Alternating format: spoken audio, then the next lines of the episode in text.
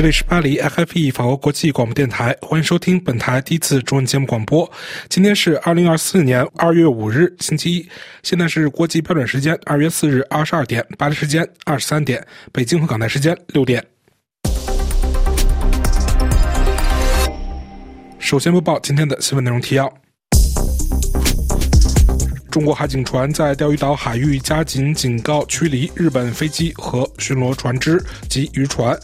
俄韩外交风波中，两国副外长首尔会谈。莫斯科称。乌克兰东部俄战区爆炸事件造成至少二十八人死亡，加沙南部周末九十多人丧生。沙利文表示，美国将采取进一步行动，不排除打击伊朗境内目标的可能性。菲律宾国安顾问称，会议权力及武力制止任何分裂企图。日乌两国经济重建推荐会议预计会有两百多家企业参加。俄罗斯副外长访韩会晤韩国高官。韩方就朝俄军事合作表示严重关切。特朗普提若当选，对中国进口商品征收百分之六十或更高的关税。日美指挥所演习首次将中国列为假想敌，设想台湾发生紧急情况。全国人大常委会指九名军方将领涉嫌严重违纪违法。听众朋友们好，我是付林，下面请听今天新闻节目的详细内容。中国海警船在钓鱼岛海域加紧警告驱离日本飞机和巡视船及渔船。今天我台驻东京特约记者楚阳一为您带来的报道。从去年下半年到今年年初，中国海警船在钓鱼岛水域。加紧警告驱离日本自卫队飞机、日本海上保安厅巡视舰和渔船。钓鱼岛局势日显紧张。共同社二月三日报道称，三日从复数的消息渠道获悉，从今年一月，中国海警船开始以存在侵犯中国领空为由，向飞越冲绳。县间隔列岛周边，日本自卫队飞机发出无线电警告，要求其离开。这种警告已发出数次，这可能是海警局的一项新任务的开始，似乎是对习近平主席去年十一一月有关加强钓鱼岛领有权主张指示的回应。日本政府通过外交渠道指出，这种警告绝对不可接受，但决定不公开这一消息。到目前为止。中国海警船反复进入尖阁诸岛领海，并在尖阁诸岛周围的毗邻区航行，已成为常态，并追踪日本渔船。如果空域的领有权主张成为常态，预计日中冲突将进一步激化。新华网一月二十七日报道说，中国海。警局新闻发言人甘宇表示，一月二十七日，日鹤丸号渔船和数艘巡视船非法进入我钓鱼岛领海，中国海警舰艇依法对其采取必要管控措施，并警告驱离。法广特约记者楚良一发自东京。俄韩外交风波中，两国副外长首尔会谈。请同台记者瑞迪为您带来的报道。的确，俄罗斯副外长抵达首尔的当天，俄罗斯与韩国因为朝鲜议题而起的外交风波尚未平息。二月一日，俄罗斯外交部发言人玛利亚·扎哈罗娃称，韩国好像没有意识到他只是美国地缘政治游戏中的一个小棋子。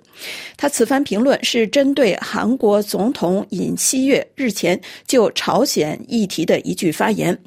尹锡月一月三十一日曾表示，朝鲜是全球唯一一个就使用核武器先发制人而立法的非理性国家。俄罗斯外交部发言人就此认为，朝鲜半岛不断升级的紧张关系，主因是美国及其包括韩国和日本在内的盟友的无耻政策。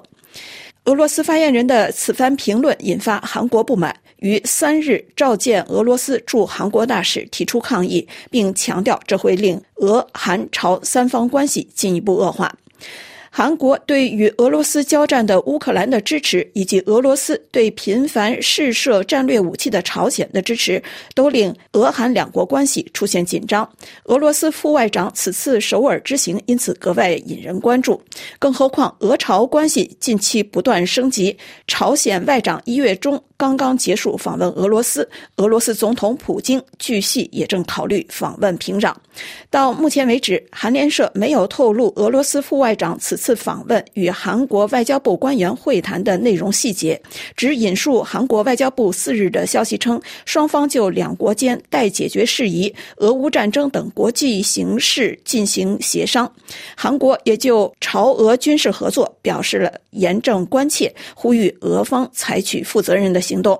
一些分析人士认为，朝鲜不断试射洲际导弹，可能会随后运往俄罗斯，用于俄乌战场。俄罗斯因发动入侵。乌克兰的战争陷入国际孤立，侵乌战争持续也令俄罗斯军备供给吃紧。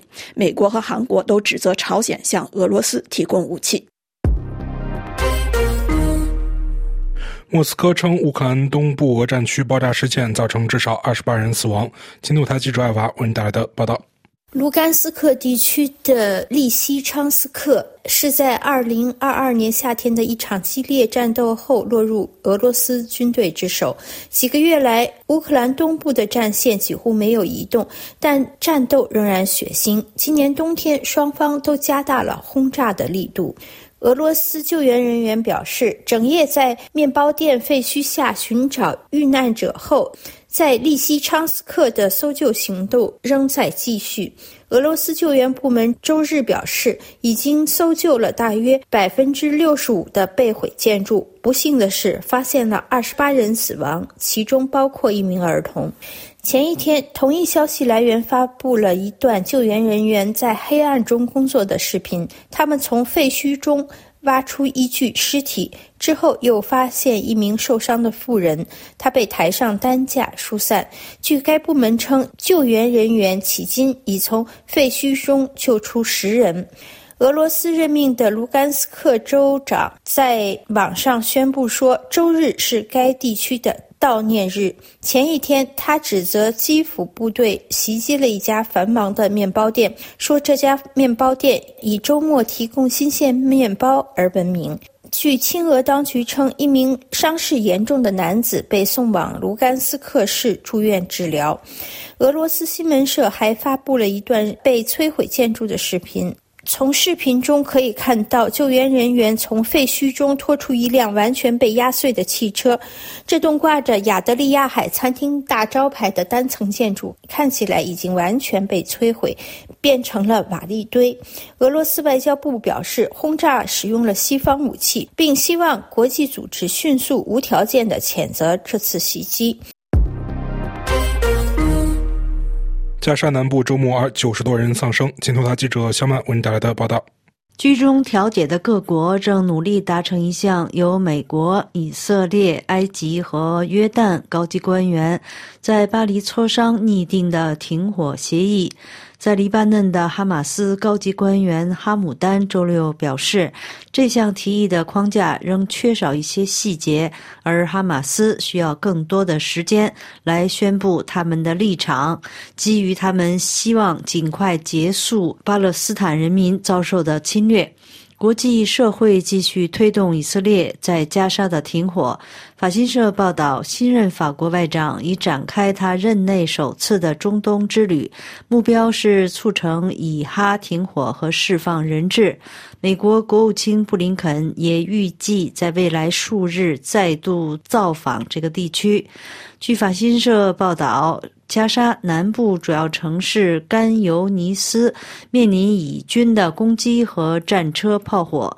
以色列军方四日说，地面部队突袭了哈马斯甘尤尼斯旅指挥官使用的一处住宅，并缴获了武器。以军也证实从海陆两端攻击了这座城市。以色列的部分空击还击中加沙较南部的拉法市，这个边境城市自去年十月初以来已经挤满流离失所的巴勒斯坦民众。以色列警告其地面部队可能向拉法市进军。这座城市有成千上万民众在此扎营就地避难。巴勒斯坦哈马斯周日还谴责美国、英国对也门发动的一波空袭，警告这些攻击将为中东带来进一步的动荡。沙利文表示，美国将采取进一步行动，不排除打击伊朗境内目标的可能性。美国国家安全顾问沙利文次日在受访时表示，美国在周末对伊朗支持的民兵武装发动了大规模空袭，这些民兵武装对驻扎在中东的美军基地发动了系列袭击，美方将采取进一步行动。沙利文在接受美国有线电视新闻网 CNN 的国情咨文节目采访时表示：“我只想说。”总统在下达空袭命令和实施时都明确表示，这是我们应对行动的开始。接下来还会采取更多的措施。当被问到这是否意味着美国计划采取更多的打击行动时，沙利文说：“这意味着我们将采取进一步的行动。”他补充说：“显然，我不会描述行动的性质，因为我不想透露透露我们的行动。”在沙利文发表上述评论前，美国已对上周造成三名美军人员死亡、四十多人受伤的无人机袭击事件采取了所谓多层面的应对措施。这次袭击造成了近三年来美军在中东地区最严重的人员伤亡，也是加沙战争爆发以来美军首次出现人员伤亡。至于美国现在是否卷入了一场地区冲突，沙利文坚称，伊朗支持的民兵组织对驻伊拉克和叙利亚美军的袭击，与胡塞武装对红海国际航运的袭击是分开的，称二者是不同的相关挑战。沙利文说。德黑兰身处大部分事件的中心。他谈到，伊朗对中东地区的许多不稳定因素负有重大而恶性的责任。我们在处理我们所做的一切时，以及以色列在处理其所做的一切时，都必须考虑到这一点。沙利文强调。我们不打算将美国带入战争，因此我们将继续奉行同时遵循这两条路线的政策，既要像周五晚上那样做出强有力和明确的回应，又要继续坚持一种不会让美国卷入战争的方法。而这种战争，我们在中东已经见得太多了。当被问及美国是否会排除向伊朗境内发动袭击时，沙利文指出，不会排除在任何地方开展任何活动，但总统会做出他认为需要做的事情。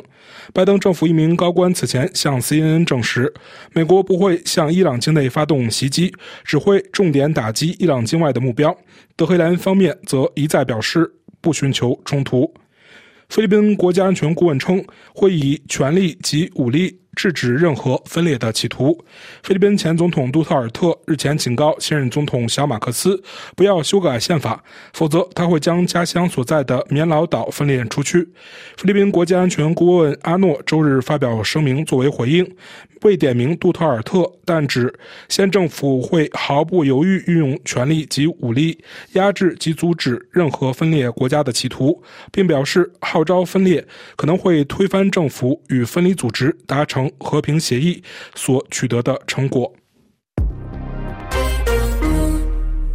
日乌经济重建推进会议预计会有。两百多家企业参加，多名相关人士周六向共同社透露，预计日本与乌克兰两国的各约一百家，共计两百余家企业将参加日本政府本月十九日将在东京召开的日乌经济重建推进会议。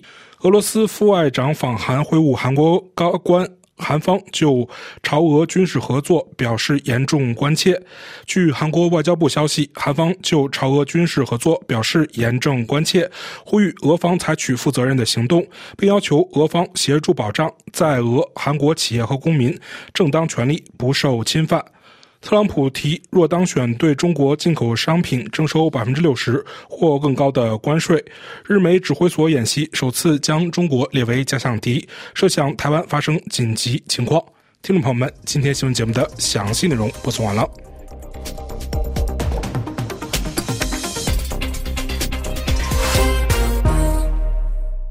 各位收听的是 h a p p y 法国国际广播电台，接下来是由小满为您主持的杨分析。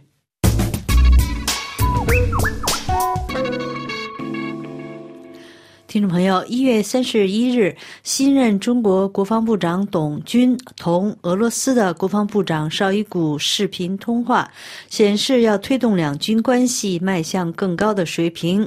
俄中军事合作到底走到了哪一步？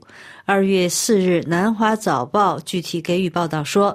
中国和俄罗斯已经同意就人工智能的军事使用进行磋商和协调。这项技术正在成为北京与华盛顿竞争的新战线。该消息自然也不是来自北京的，而是来自莫斯科。俄罗斯外交部周五二月二日在一份声明中表示，周四在北京举行的会谈中，两国部门官员。就将人工智能技术用于军事目的进行了详细的评估交流，双方还就这个问题讨论了俄罗斯和中国的理论指导方针和倡议。虽然没有透露哪些官员参与其中，但俄罗斯声明称，这次会议证实了俄罗斯和中国态度的密切性。南华早报文章引述俄罗斯方面的声明说，特别是双方同意在致命性自主武器系统非人道武器公约缔约国政府专家组之下加强协调。这是一个由联合国支持的关于1981年特定武器公约的论坛。莫斯科声明称，这次会议证实了俄罗斯和中国在这一问题上的密切态度，有必要在这一领域以双边形式和相关多边平台进一步密切合作。南华早报说，中国关于这次会议的声明没有提及人工智能的军事用途，但表示磋商的主题是外层空间安全、生物安全和人工智能等一些可能决定未来地缘政治竞争的新兴技术。南华早报的这篇文章还进行了一些背景介绍。该报文章说。包括美国、中国和俄罗斯在内的世界主要大国正在大力投资人工智能，但该技术，特别是其军事用途，尚未达成一致的规则。为了制定国际规范。华盛顿一年前发布了关于负责任的军事使用人工智能和自主权的政治宣言。该宣言呼吁建立新的法律和外交框架，并得到了四十六个国家的认可，其中大部分是美国的盟友和合作伙伴，如澳大利亚、英国、加拿大、新加坡和韩国。然而，中国和俄罗斯尚未签署。北京在去年十月推出了自己的全球人工智能治理倡议，呼吁主要大国对人工智能技术的军事使用采取谨慎和负责任的态度。与美国和俄罗斯不同，中国一再宣布支持对致命自主武器系统的法律禁令，而人工智能可以显著改善这一系统。人工智能是机器执行通常需要人类智能的任务的能力，例如识别模式、翻译语言、从经验中学习、得出结论和做出决策。近年来，尖端技术越来越多地融入一系列军事应用中，例如识别威胁、收集情报、引导有人和无人驾驶战斗机和车辆，以及网络和信息行动。人们还讨论了决策支持系统中的军事人工智能功能，以帮助指挥官做出更好或更及时的决策。人工智能的迅速崛起引发了激烈的争论，特别是在致命的自主武器系统方面。去年十一月，联合国首次通过了一项决议，强调了对自主武器系统可能对全球安全以及地区和国际稳定可能产生的负面后果和影响的担忧。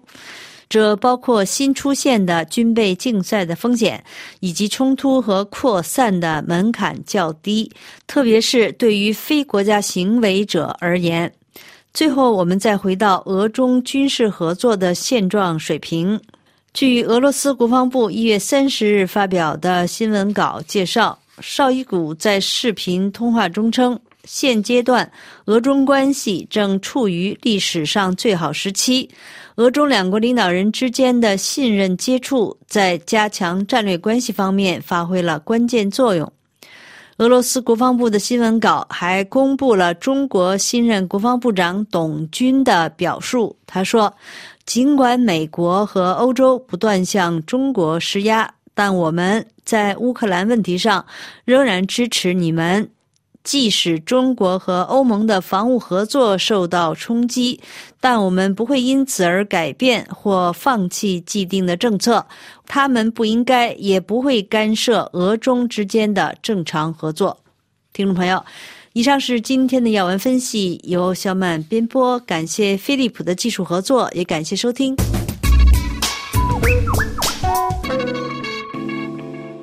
这里是 RFI 法国国际广播电台，接下来是由倪楠为您主持的法国世界报节目。各位好，今天是二零二四年二月四日星期天。今天线上出刊的主流大报在国际版的关注重点有：美国选举临近之际，朝鲜频发导弹与俄罗斯密切往来；美英对也门胡塞实施空袭；拜登轻松拿下南卡罗来纳州为总统选举试水；俄罗斯称周六乌克兰东部收到的一次惨烈空袭是乌方所为。法国国内重点话题则有巴黎里昂火车站前一日出现的持刀袭击嫌。嫌疑犯因精神状态而被解除拘押。法国教育系统工会呼吁下周继续罢工。法国最高行政法院对外国人入境的最新政策加以限制，以及法国考虑今年重启为平息农民怒火而暂停的计划等等。世界报今早对朝鲜和美国做了大篇幅关注，当中指出，美国大选在即，而多次试射导弹与俄罗斯关系密切、对韩国发起攻击性言论的朝鲜，越来越多的进入人们的视野。金正恩的好战态度引起了一些美国军事专家的担心。文中指出，朝鲜从今年初开始的一系列挑衅行为，让人怀疑朝鲜战争是否会被重新激活，或者朝鲜是否会进行第七次核试验。刚刚过去的星期五，朝鲜多。枚巡航导弹落入黄海。此前一月底和一月初，朝鲜已经多次在韩国多地附近做出相似举动。不仅如此，朝鲜也明确用专门针对韩国的攻击性言论，将后者描述为主要敌人，称两国已是相互敌对的国家，寻求和解和统一已经毫无意义。世界报引述维也纳大学朝韩专家吕迪克·弗兰克的观点称，这些言论标志着朝鲜已经不再将其与首尔的关系视为同同一国。家内部的特殊事务。世界报指出，朝鲜的这一转向让美国国务院前行政长官罗伯特·卡利和核专家西格弗里德 ·S· 赫克等观察人士开始兴奋。这两位朝鲜问题专家断言，就像1950年的金日成一样，金正恩做出了和他祖父一样发动战争的战略决定。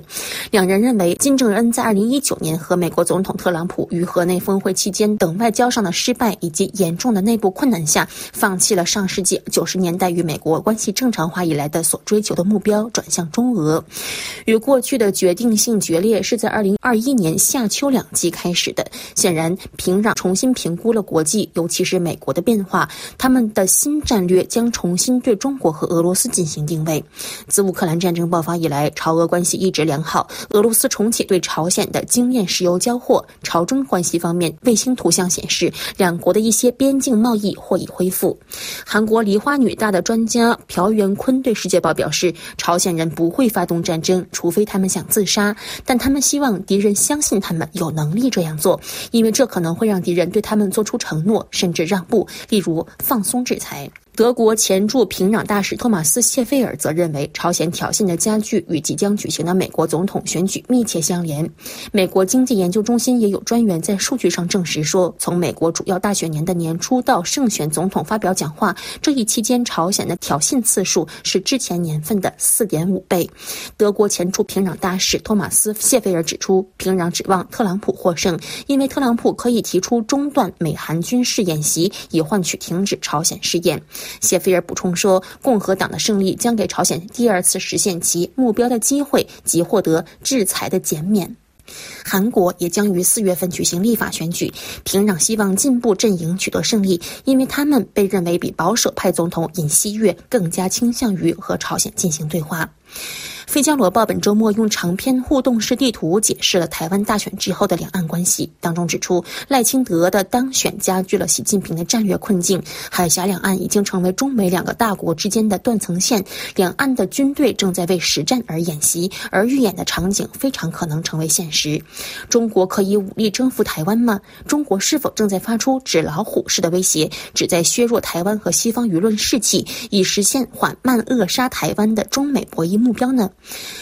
费加罗报》称，在台北，战略家们表现出谨慎的信心。台湾国防与安全研究所的研究员苏子云评价认为，就像雅典面对庞大的波斯帝国一样，我们可以重新让马拉松比赛回归。他指的是年轻的海洋民主国家对抗大陆霸权的胜利。《费加罗报》指出，俄罗斯军队在乌克兰遇到的困难强化了这一信念，尽管这场冲突也带来了可怕的教训。华盛顿外交关系委员会在最近一份报告中也指出，台湾拥有防御优势，这将使入侵变得困难，成本高昂且不确定。《费加罗报》指出，中国海军无疑已经取得了巨大的飞跃，其规模已经超过了美国海军。这尤其要归功于第三艘航母的下水。但一旦上路，这个庞然大物就没什么用了。在造船厂壮观的吨位数字背后，人们对这支自二十世纪七十年代以来就没有经历过炮火考验的军队的真实能力仍然存有疑虑。根据台湾方面的统计，在南希佩洛西访台之际，解放军只完成了中共宣布的目标的一半。另外，自去年以来，对军方高层的大规模清洗进一步模糊了确定性。苏子云表示，党不关心人员的成本，但讨厌风险。他们没有足够的战争经验。此外，台湾问题的方程式仍然取决于一个关键的未知数，那就是白宫东道主在可能发生武装冲突时候的意图。《费加罗报》强调，虽然拜登重申了保卫台北的决心，但特朗普的潜在回归则增加了这一不确定性。特朗普的美国优先和孤立主义倾向可能会导致他与北京达成大额交易，出卖小型民主国家，这也是台湾的担忧之一。好了，以上是本期的法国报纸摘要，我是聂楠，感谢收听。这里是海飞法国际广播电台，接下来是我台驻曼谷特约记者江峰为你带来的曼谷专栏。听众朋友，在当今动荡的全球体系和混乱的国际秩序中。最新一次欧盟东盟外长会议讨论了关于经贸、绿色能源转型以及日益尖锐的地缘安全议题。尤其东盟已成为中美两个超级大国战略竞争的重要战场。泰国外交部长呼吁地区内和地区之间建立更加稳固的合作关系。泰国媒体二号综合布鲁塞尔消息报道。泰国外交部长班比在第二十四届欧盟东盟外长会议上发表讲话时表示，对全球和平、稳定、繁荣的发展前景不抱乐观，特意强调乌克兰和中东正在发生的事情，提醒人们和平是脆弱的，不能掉以轻心，因此必须在地区内部和地区之间建立合作。以实现和平与稳定。泰国外长提出三个重点发展欧盟和东盟的战略伙伴关系：首先是促进对话，以确定应对地缘政治不稳定的方法；其二是加强全方位的互联互通。使东盟和欧盟作为全球经济增长中心而共同成长。其三是促进可持续发展，加快落实联合国具有前瞻性的可持续发展目标，尽最大努力应对全球气候变化。据报道，本次欧盟东盟外长会议结束后发表联合声明，提及支持乌克兰主权和领土完整。关切北韩的军事扩张、阿富汗的人权问题以及中东问题的和平解决。其中援引1982年联合国海洋公约法提到南海议题，强调尊重法治、主权、维护海洋安全以及尊重自由航行权的国际规则。中非关系因南中国海争端而持续紧张。根据马尼拉公报透露，更大规模的2024非美肩并肩联合军演将于今年四月在北吕宋地区举行。另有消息透露。地处巴士海峡的海上战略要塞雅米岛可能被列入今年军演的地区之一。这是一个位于台湾和菲律宾之间的战略岛屿。针对外界眼里持续紧张的中非关系，中国驻菲律宾大使黄希连在新年招待会上表示，两国应采取友好协商方式，妥善处理海上问题，不应该让海上分歧成为两国关系的全部。泰国外交部长还呼吁欧洲支持扩大对缅甸的人道主义援助，促使缅甸各方朝着对话和建设性接触迈出第一步，进而修复缅甸与国际社会之间的关系。泰国外交部长强调，对话始终是东盟解决分歧的途径，促进对话是东盟核心地位的重要体现。但对话讨论必须是全面与包容的，以协助建立信任和信心。缅甸自2021年军人夺权后陷入了混乱，内部武装冲突导致这个国家朝着分裂的局势发展。东盟成员国多次尝试解决问题，避免缅甸危机进一步干扰地区贸易，甚至波及欧盟和东盟成员国之间的地缘政治关系。泰国媒体人素梯差近日撰文谈及缅甸危机，指出，在竞争日益激烈的地缘政治棋局中，缅甸不可避免地面临成为利益攸关者棋子的风险。随着时间的推移，缅甸的局势演变得愈发复杂。每一场战斗的蔓延，说明反对派势力日益强大，使军政府力量面临严峻挑战。除了支持缅甸反对派的神秘平衡力量之外，在喜马拉雅边境问题上长期存在冲突的两个亚洲大国。中国和印度也正以缅甸邻国的角度展现出相互竞争的影响力。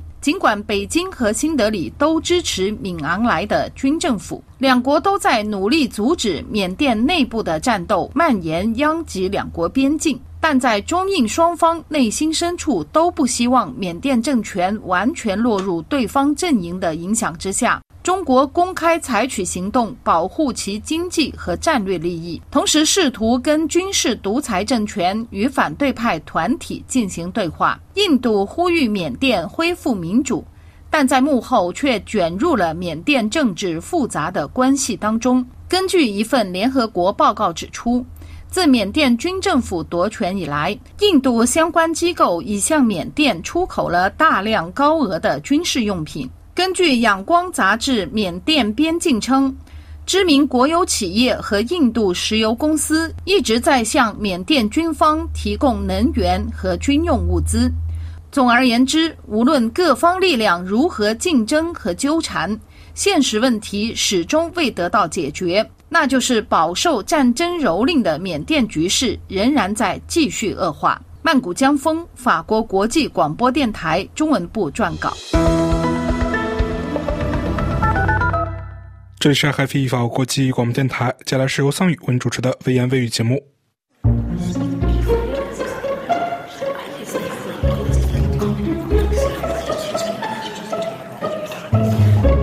各位听众，大家好，今天用著名学者易中天的贴文开篇。政治上失利，道义上失礼，战略上失策，指挥上失误，用人上失当，组织上失和，有此六种还不失败，那才是天理不容。过去的一周，中国国家队进场挽救股市，却以惨败告终。上证指数周五一度跌破两千七百点。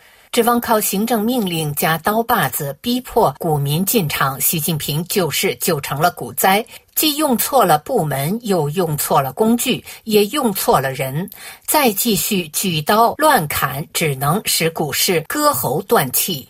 网友赵世林发帖说：“A 股已成国耻，在高层发声利好不断的情况下，连日暴跌，每天四五千股下跌，已成股灾。冰冻三尺非一日之寒，A 股走到今天是制度设计多方面陷阱和漏洞积累爆发的连锁反应。治标不治本的利好已经无济于事，再跌下去将引发金融危机。”网友老蛮频道发帖说：“一天天的使用有形之手强行干预五千多只股票的金融市场，为此甚至不惜编造两万亿离岸人民币回国救市的扯谈谎言。然而，这些干预有用吗？股市每天必须被抽离三百亿左右的资金，这是铁一样的规律。在每个月国债加地方债的发行规模超过两万亿的金。”时今日，股市每个月合起来必须贡献六千亿左右的流动性，这里面包含了赎回的基金、到期的理财机构和散户退出的资金等等。这些资金绝大部分都转去购买政府债券了。网友蔡胜坤发帖说：“中国股市应该推倒重来，其理由很简单。首先是定位错误。中国股市从建立起就存在三个定位错误：一是单纯为国企服务，这个定位导致股市被当作单纯的融资工具，大量的国有企业未经脱胎换骨的改造就被推入股票市场，造成股票市场上鱼龙混杂。”也使得管理层在发行审核与市场监管时，经常不得不施以援手，对上市公司的违规行为在客观上起了纵容作用。二是只对政府负责，这个定位导致管理层亲近行政权力而疏远市场，不愿倾听来自市场的声音，使管理层与市场在观察股市运行时站在不同的立场上，难以形成共同语言。同时，管理层在市场监管中始终未能走出缺位、越位、错位的怪圈，该管的管不了，不该管的管得太多，从而形成股市决策的恶性循环。三是以融资为本，多年来，管理层过分的看重股权融资，甚至把融资数量作为考核市场发展的主要业绩指标，以至于形成了股市下跌政策。就是加快扩容市场再跌的周期循环。由于市场的内在矛盾，特别是股权分裂问题迟迟得不到解决，中国股市已成为一个难以把握与预测的市场。由于在一系列重大问题上出现了接二连三的决策失误，中国股市就像一个无头苍蝇，到处乱碰乱撞，在撞得头破血流和晕头转向之后。后，却仍找不到减少碰撞的有效手段和摆脱困境的途径。如果说中国股市建立之初还能够摸着石头过河，那现阶段的中国股市已经找不到能够摸着的石头，就更谈不上应该如何过河了。可以毫不夸张地说，中国股市已经成了没有自身供求关系、没有价格决定基础、没有内在选择空间的混乱与无序的市场。中国股市的信用基础丧失殆尽，信用制度为股市制度之本。一个没有任何信用的股市，就如吴敬琏老先生所说的，连赌场都不如。中国证监会在一系列。基本制度创新上出现了令人难以理解和难以忍受的犹豫与彷徨，从而一再错失千载难逢的重大制度创新机遇。以制度创新为名所推出的难以被市场认同，也难以在市场中实施的一系列不伦不类的措施与举措，在套牢了整个市场的同时，也套牢了自己。上市公司的造假、银行的连环担保、政府官员的寻租。证券公司挥霍、挪用保证金等等的全行业危机交织在一起，使市场的信用基础已丧失殆尽。这些负面因素对中国股市产生了前所未有的负面影响，导致中国股市所依赖生存和发展的生态环境出现了从未有过的严峻局面，市场存在与发展的信心被动摇。中国股市被视为一块人人可食的唐僧肉。当所有贪婪的手都伸向中国股市，股市的气数也就差不多了。世界各国的股市，从未有哪个国家像中国股市这样政出多门，也没有哪个国家像中国股市这样决策机制如此混乱。股市决策要经过繁琐的审批程序和复杂的磨合过程，使得股市决策失去了应有的时效性和科学性。决策中的长官意志和股市的边缘化倾向，使得股市决策带有浓厚的权力色彩，甚至使得股市成为各种权力与利益较量和角逐的场所与牺牲品。另有网友发帖说：“中国股市为什么不能借鉴台湾、欧美股市的规则？抄作业很难吗？除非规则制定者不愿放弃权力寻租的机会。”以上是今天的微言微语，我是桑宇。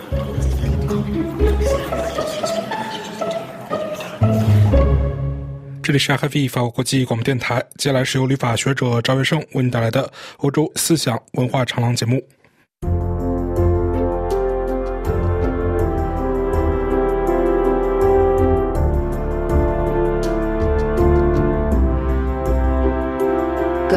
位听友好，在人类历史上曾发生过无数次的革命，有些革命推动社会进步，拓展人的自由，扩张人的权利；有些革命造成暴君上台，暴政统治，革命前人们拥有的权利被剥夺殆尽；也有一些革命，人们为捍卫自己的权利而战，结果却并不尽人意。但为未来的发展开拓了道路。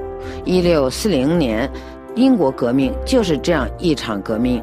在今天的欧洲思想文化长廊节目时间，旅法中国学者赵业胜介绍英国宪政制度的故乡，关于一六四零年英国革命诛杀暴君之一，捍卫权力的呼声。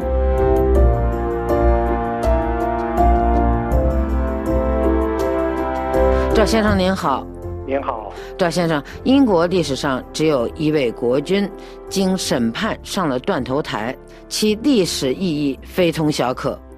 是的，这就是一六四零年英国革命，查理一世被特别法庭判决犯有叛国罪，并且被处死。不过，对这段历史呢，史家各有不同的观察角度。其实，丘吉尔的英语民族史、休谟和麦考莱的英国史，在讲述这段历史时呢，虽然也偶尔用过“革命”一个词，但并未冠以革命之名。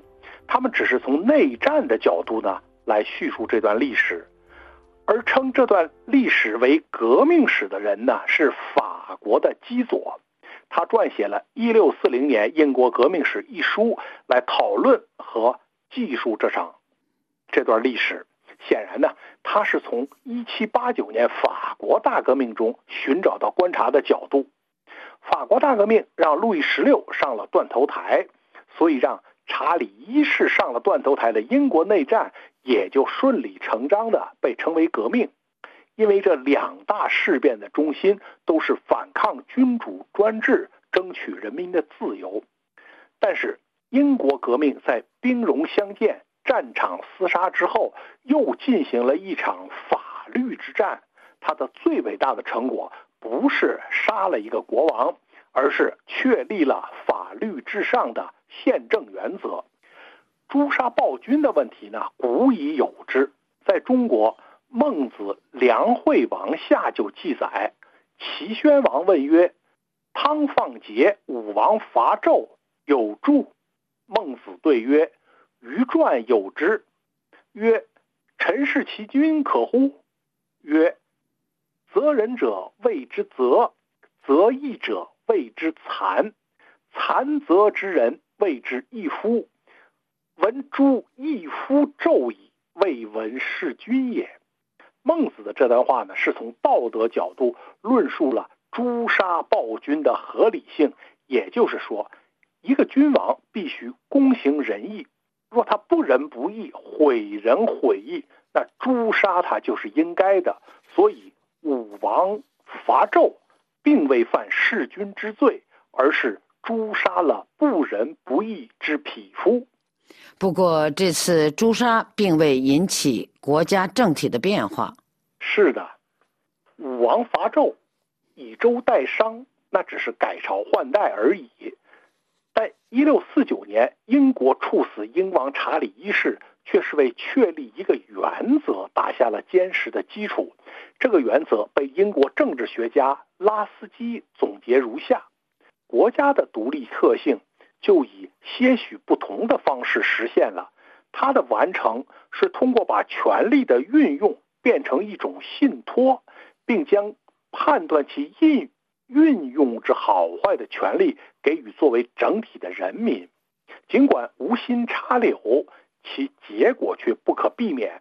一种为民主制度播下种子的国家哲学诞生了，因为一旦明确了君主。是依据一些条件而保有权利的，就有必要寻找使这些条件得以实施的手段。这里有个插曲啊，很有趣儿。法国新教的国王亨利四世最亲密的助手莫尔奈，他写了一部著作，为反抗暴君的自由辩护。这部书呢，他是直接就反对伯丹的君权至上论。莫尔奈认为，权力。并不带有任何先天特权，它来自由神意颁布的自然法，反映人民的意愿。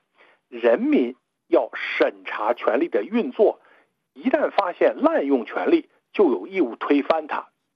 拉斯基认为，这本书直接提出了当时摆在英国人面前的大问题：当君主的命令违背上帝法时，臣民是否有义务服从？反抗君主是否合法？谁来反抗？用何种手段反抗？反抗的限度是什么？很快呢，这部书就被人匿名翻译成英文，流行起来。当时最重要的一个译本呢，是出现在一六四八年，正是英国内战激烈的时期。国王查理一世呢，已经被拘禁于温莎城堡，历史正要实践。诛杀暴君的理论辩护，这部书的匿名译者，据推测呢是威廉·沃尔克，他恰恰是处死查理一世的审判者之一。这个无法证实的传闻说明，诛杀暴君这一命题呀，从理论和实践上都是人民主权的先声。更重要的是，处死查理一世。奠定了法律至上的原则，是以法治国的具体体现。那查理一世究竟做了什么，而引起如此严重的后果呢？我把这段历史简单的梳理一下。先看看主角查理一世，他是詹姆斯一世的次子，但是因为长子亨利去世，他才成为王储。他一六二五年三月登基。是斯图亚特王朝的第二位君王，历史学家们对这个人争论很大。他被杀，人称“诛杀暴君”。可他本人呢，生性并不凶残。德国大历史学家兰克对查理一世有一段详细的描写，常常被人引用，拿来说明他的外在形象。兰克描述到啊，查理一世刚满二十五岁，可谓风华正茂。他骑在马上，仪表堂堂，人们经常看他自如地驾驭烈马。他长于武功，射箭、打枪百发百中，甚至学会了给大炮装药；论智力和知识，他不如父亲；论活泼随和，他不及仁兄。但在道德上却居于两者之上，他属于人们所说的完美青年之列。他的举止十分得体，几乎近于腼腆。从安详的眼神中可以看出他庄重稳健的性格。他具有领悟最复杂问题的能力，而且善于写作。他自幼养成了节俭的习惯，既不奢华也不寒酸。可是他继位时，英国正处于转折期呀。是的，新王面对着四个方面的问题，其一是宗教问题。丘吉尔说啊。英国人民感到，只有新教取得胜利，他们才能生存，灵魂才能得到拯救。因此，他们注视着同他胜败攸关的每一个插曲。不管新教运动在哪里受到进攻，英国都应该带头反击。这种强烈的愿望推动了议会运动。这种干预新教运动在他国命运的冲动呢？就马上引发了第二个问题，就是国王与国会的斗争。因为按照大宪章以来的法治传统，不经国会批准，国王不得随便抽税，一切拨款都要经国会批准。而查理一世面对的恰恰是一群杰出的国会代表，其中最重要的人物是曾为王座法院最高大法官的爱德华·科克。他不仅是一位法律实践者，还是一位法律理论家。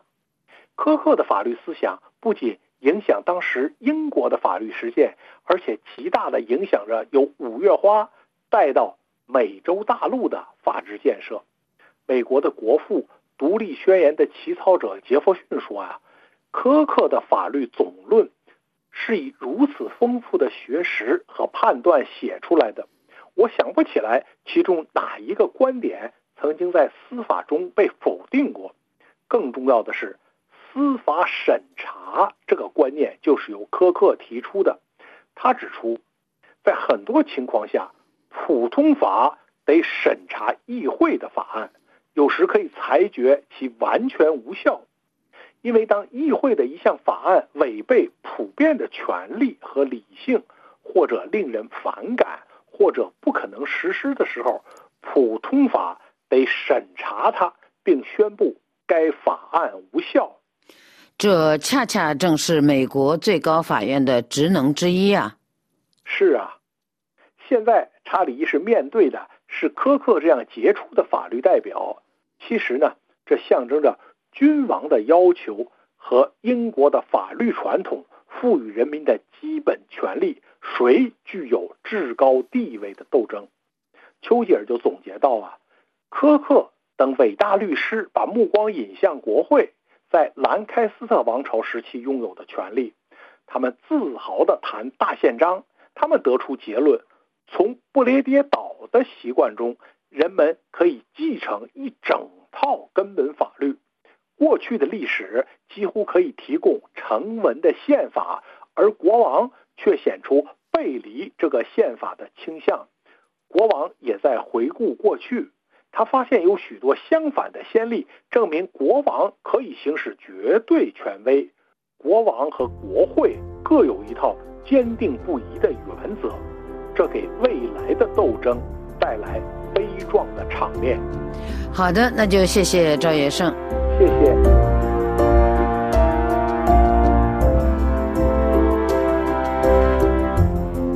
各位听友，以上您听到的是赵业胜的《英国宪政制度的故乡》，关于一六四零年英国革命，诛杀暴君之一，捍卫权力的呼声。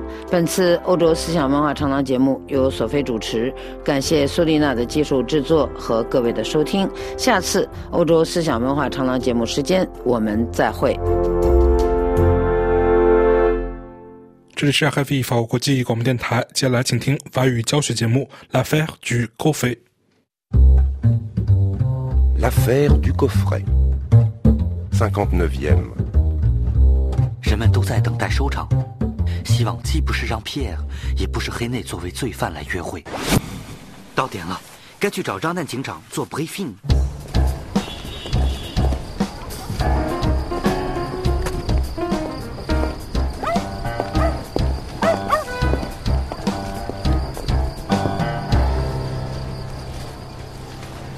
Bon, nous avons reçu un appel de notre collègue, commissaire Magne, spécialiste du réseau Sud.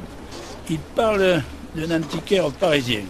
Un antiquaire Soupçonné de vol? On écoute d'abord M. Favre. Et on parlera après. Janin, c'est Magne. Charlemagne à Milan. J'ai une arrestation. Deux Italiens et un antiquaire parisien. Excusez-moi, je ne comprends pas. Une arrestation? Oui. Arrêté par la police. Tu comprends 啊，明白了，他们抓获了两个意大利人和一个巴黎的古董商 René。 J'ai une arrestation. Deux Italiens et un antiquaire parisien. Mais pas de coffret. Faites attention à Marseille. Pas de coffret. Donc, eux, ils n'ont pas volé. Étienne, appelez quand même votre ami René. René, René, René. Et voici mon ami René Dubonpré. Il est antiquaire. Salut René Alors, le nouveau brocanteur de Clignancourt René Antiquaire et brocanteur, ça fait beaucoup. Cette affaire, c'est 5% pour nous. On a dit 20 000 euros et pas plus. 30 000 Mais Milan, c'est plus risqué que Paris. Dis-moi, tu connais du monde? Là-bas Le réseau sud et les affaires de René, je suis inquiet. Étienne, appelez quand même votre ami René. Je vous donne la ligne spéciale. Il en sait peut-être plus que... On vous enregistre. D'accord.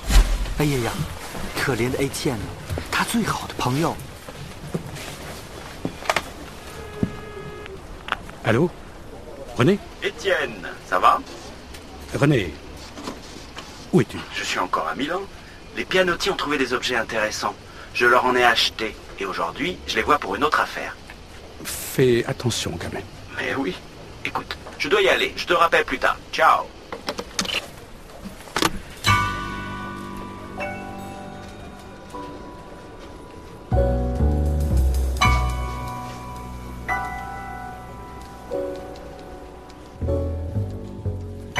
René 不是太天真，就是无知。总而言之，他对他的买卖欣喜若狂。 Les pianotiers ont trouvé des objets intéressants. Je leur en ai acheté. 他们找到了物品，但是 je leur en ai acheté。等一下，il a acheté des objets au pianotier。il leur a acheté des objets。il leur en a acheté。他向他们买哪些物品？哎呀，这些代词真复杂。 Bon,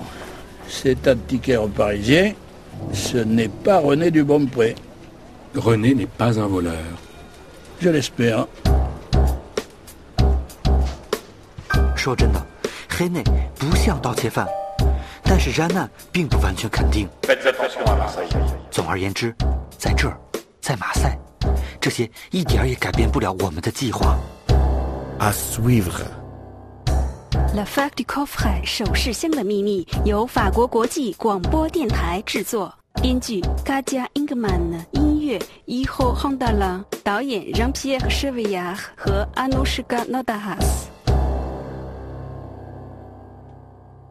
这里是 FFE 法国国际广播电台新闻重播新闻提要。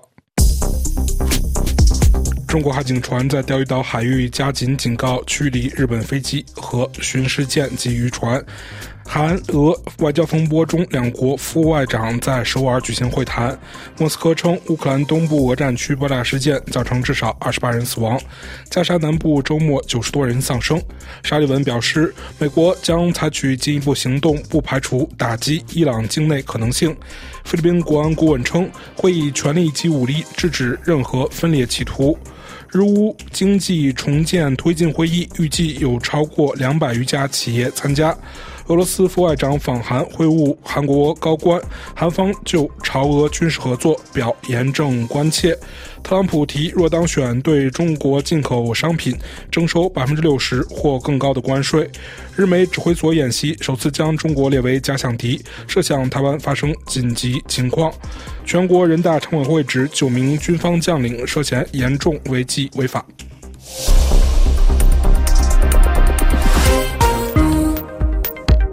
听众朋友们，FFE 法国国际广播电台的这次节目由弗林文主持，要感谢飞利浦的技术合作，也要感谢各位的收听。